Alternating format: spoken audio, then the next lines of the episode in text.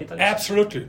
This is I blame them for for the problems. You know, the left-leaning anti-capitalists they are not the problems. The problem is that we not that we don't have enough people to defend capitalists, especially entrepreneurs. They should do it. They should explain why entrepreneurship is important. They should uh, take part in the discussion. They should uh, go to school or university and tell people about their job, how's it be like to be an entrepreneur. But they, they don't do it. I give you one example. I have this poll for this book about the image of capitalism. I did it now in 35 countries. So in the book it's not so many, but now it's 35 countries. I, I had another poll about the image of wealthy people in 13 countries.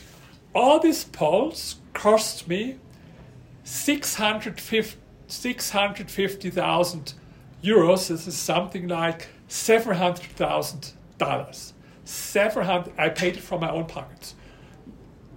Is it because I have not other idea how to spend my money?